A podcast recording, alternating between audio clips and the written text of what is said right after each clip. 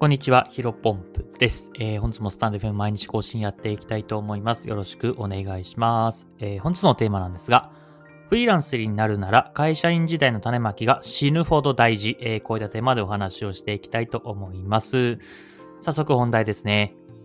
うんと、まあ、今は会社員でもともと、まあ、ゆくゆくはフリーランスになりたいなと考えてる人結構多いんじゃないかなと思います。うん、まあね、あのー、僕らのおじいちゃん世代とか、お父さん世代ぐらい、ギリか、ギリお父さんお父さん世代まではですね、うん、まあ終身雇用が当たり前で、まあ一つの会社にね、新卒で入ったらその、うん、定年までそこの会社で勤め上げるみたいな感じで、まあ独立というかフリーランスの選択肢がなかなか当たり前じゃなかったと思うんですけども、うーん、ね、最近はね、結構すごいですよね。まああんまりね、政治的なコメントを言うつもりというか、あんま詳しくないしね。あれなんですけども、今日もなんか炎上してましたね。なんか岸田さんが、2030年半ばまでに、えー、最低時給を1500円にするみたいな。うん。えー、20、2030年半ばなので、まあ、例えば10年後、うん、ですね。2020、2034、5年くらいまでに1500円ってところで、まあ、あの、今までの物価を考えると結構そうやって、今までの伸び率を考えると当たり前みたいなことがコメントされていて、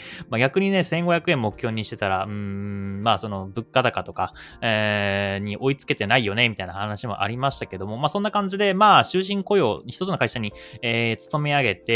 えー、生きていくっていうのは結構、うん、これからマイノリティ、まあ少数派にな、少数派まではないけど、まあ、例えば半々ぐらいになっていくのかな。例えば、えー、正社員と副業とか、えー、逆にもう、えー、正社員じゃなくてフリーランスになっていくか、なっていくとか、そういうところで、まあ自分、自分自身でビジネスをやっていくっていうのが、まあかなり、えー、主流にもなっていくんじゃないかなと思います。まあなので、うんと、僕は今たまたまね、フリーランスとして活動していますけども、まあこの会社員時代、えー、フリーランスになる前の、なる前までの、えー、会社員時代の種まきが死ぬほど大事というちょっと話をしていきたいと思うんですけども、結論から言うとね、これ僕やってなかったんでめちゃめちゃしんどいんですよね。うん、あのー、なんでかっていうと、まあ、あそもそも、えー、僕自身がフリーランスになる気がなかったが、独立する気が1ミリもなかったので、やっぱその選択肢を知らなかったから会社員時代に種まきをやってなかったんですよね。うん。で、まあ、いろいろ考えが変わって、、急遽すぐ辞めることに、転職することになってね、転職した後に、まあ、転職して半年後ぐらいに独立しているんですけれども、まあ、やっぱりそのね、完全に今まで、まあ、僕が一番最初に入った新卒で入った会社、不動産会社だったんですが、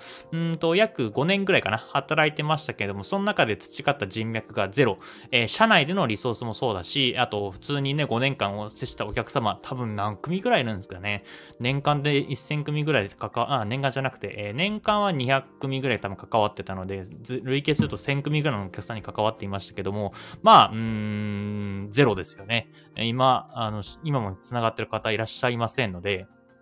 あの、やっぱそこら辺の種まきっていうのがものすごく重要だったなというふうに思います。うん、で、やっぱり、社内もね、えー、まあ、引き続きその会社の取引する、あのね、何かしらお金、あ案件もらうとか、あとは、うん、何かしらね、えっ、ー、と、2年経った後に、うん、社内の中で、まあ、独立する人とか、なんか転職する人とかって多分出てきたと思うんですね。うん、なので、そこら辺の、まあ、これから独立してこういったビジネスやろうと思うから、何かあったら連絡して、みたいな一言がね、えー、話せてれば、多分もう少し人脈っていうのは広がったのかなというふうに思います。やっぱり、今、クラウドワークスとかランサーズとか、まあ、そういったスキルシェアというか、まあ、案件をね、獲得するプラットフォームっていうのはいくつかありますけども、やっぱりそういったところよりも紹介っていうものがね、一番僕の中では、え、フリーランスとして案件を取っていくんだったら強いのかなというふうに感じておりまして、うん、そこら辺がね、え、やってなかったっていうところが非常に残念だなというふうに思います。まあ、なので、これからね、え、フリーランスになりたい、え、独立したいなっていう、まあ、会社員の方はですね、今のうちから、え、お客さんなり自分の社社内なりとか、あの、営業活動しておいた方がいいなというふうに思います。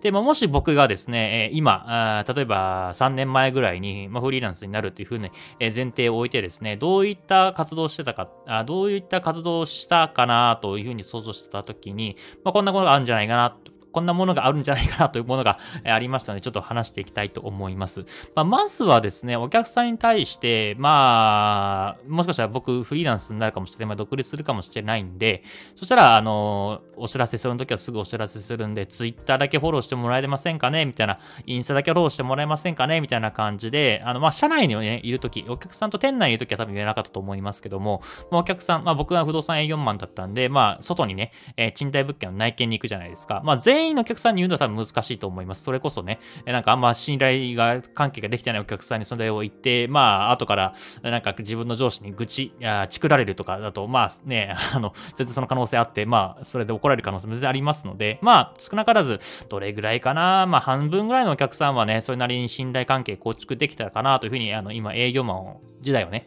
えー、振り返るとあったので、まあ、そうすると半分ぐらいのお客さんにやってるんですよね、みたいなことを言ったら、どれぐらいかな多分、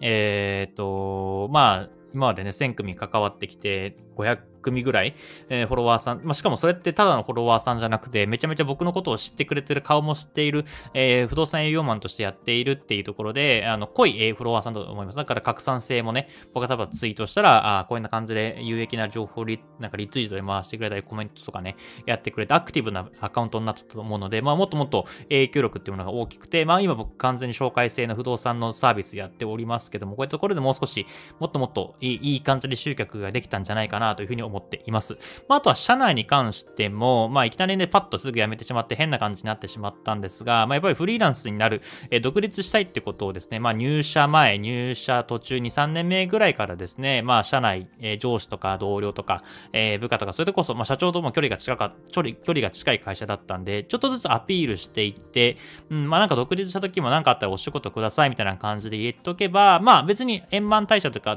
トラブルがあって退社したわけじゃないんですけども、まあ、ちょっとなんか、まあ、気まずい感じ、えー、急遽、えー、転職しちゃったんで、えー、ちょっと気まずい感じになってしまって、まあ今更なんか言うのも変だなというところで、まあもう少しジャブをかけつつやってきたら方が良かったんじゃないかなと思います。まあ50名ぐらいの会社だったんで、えー、それでまあフリーランスなど独立するってみたいな話をしていたら、まあさっきも言ったように、えー、僕が辞めた後に転職した人とか、あ引き続き会社の中であって、まあ例えばヒロポンプにこういった、えー、SNS の運用を任せたいなとか、ウェブマーケティングのところやってもらいたいなみたいな感じで、もしかしたら連絡来たんじゃないかなというふうに思っているんですよね。うん。だから、しかもそれで単価のね、交渉とか、まあ案件の話とかっていうのもたくさん来ていたと思ったので、やっぱここら辺の、うーん、あと、というか将来性をね、えー、考えるべきだったなというふうに改めて思いました。うん、だから、なので、まあこれも繰り返しになっちゃいますけども、ランサーズとか、えー、クラウドワックスとか、ココラナとかですね、新規案件を取るよりも、やっぱり既存でね、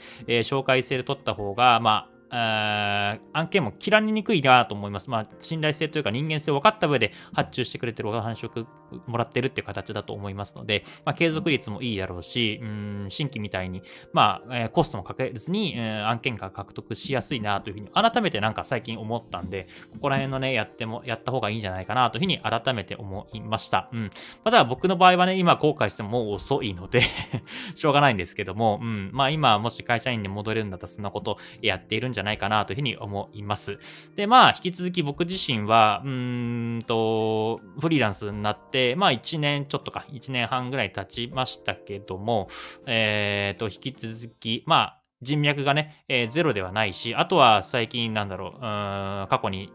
えー、もともと知り合いだった人に、まあ、営業じゃないけどこんなことやってるんですよね、みたいな方をちょこちょこジョブしたり、あジャブ入れたりとか、あとは、それこそね、えっ、ー、と、前いた不動産会社で辞めた後にも、あの、プライベートでね、会う人が数人いたので、そこら辺の方に対してもいくつか話をしていたら、まあ、ちょっと今回ね、えー、お話、まあ、仕事にもしかしたら繋がるかもしれないみたいなことがありましたので、うん、改めて、えー、大事だなと思ったので、シェアさせていただきました。えー、だから、どうなんだろうな。この放送を聞いている会社員の方でフリーランスなりたいよという人はですね、うん、本当に今のうちからやっていった方がいいと思います。まあ、僕もね、かなり後悔をしていて、まあ、僕はね、本当にありがたいことに、会社辞めた後にありがたい縁があって、今その元、まあ、メインのクライアントさんの元でお仕事させてもらっていますけども、多分その出会いがなかったらどうなんだろうな。多分今、引き続き、えー、なんかどっか会社に勤めていて、うん、フリーランスに慣れてないかったのかなというふうに思いますね。うん。だからまあ、ここら辺は運もあるし、えーまあ、タイミングもあるから何とも言えないんですけども、うん。やっぱりただまあ、やるべきことを確率を上げるためにも種まきっていうのは死ぬほど大事だなというふうに改めて思いました。僕の、えー、二の舞にならないようにですね、うん、今、えー、会社員の方でフリーランスなりたいなという方はですね、やってもらいたいなと思いますし、もしフリーランスになるつもりもないとか、独立する気もな気もない、えー、フリーランス、副業する気もないみたいな感じの人もいると思いますけども、多分ゆくゆくなると思いますので、必ずやっておいた方がいいと思います。本日の話は以上です。Música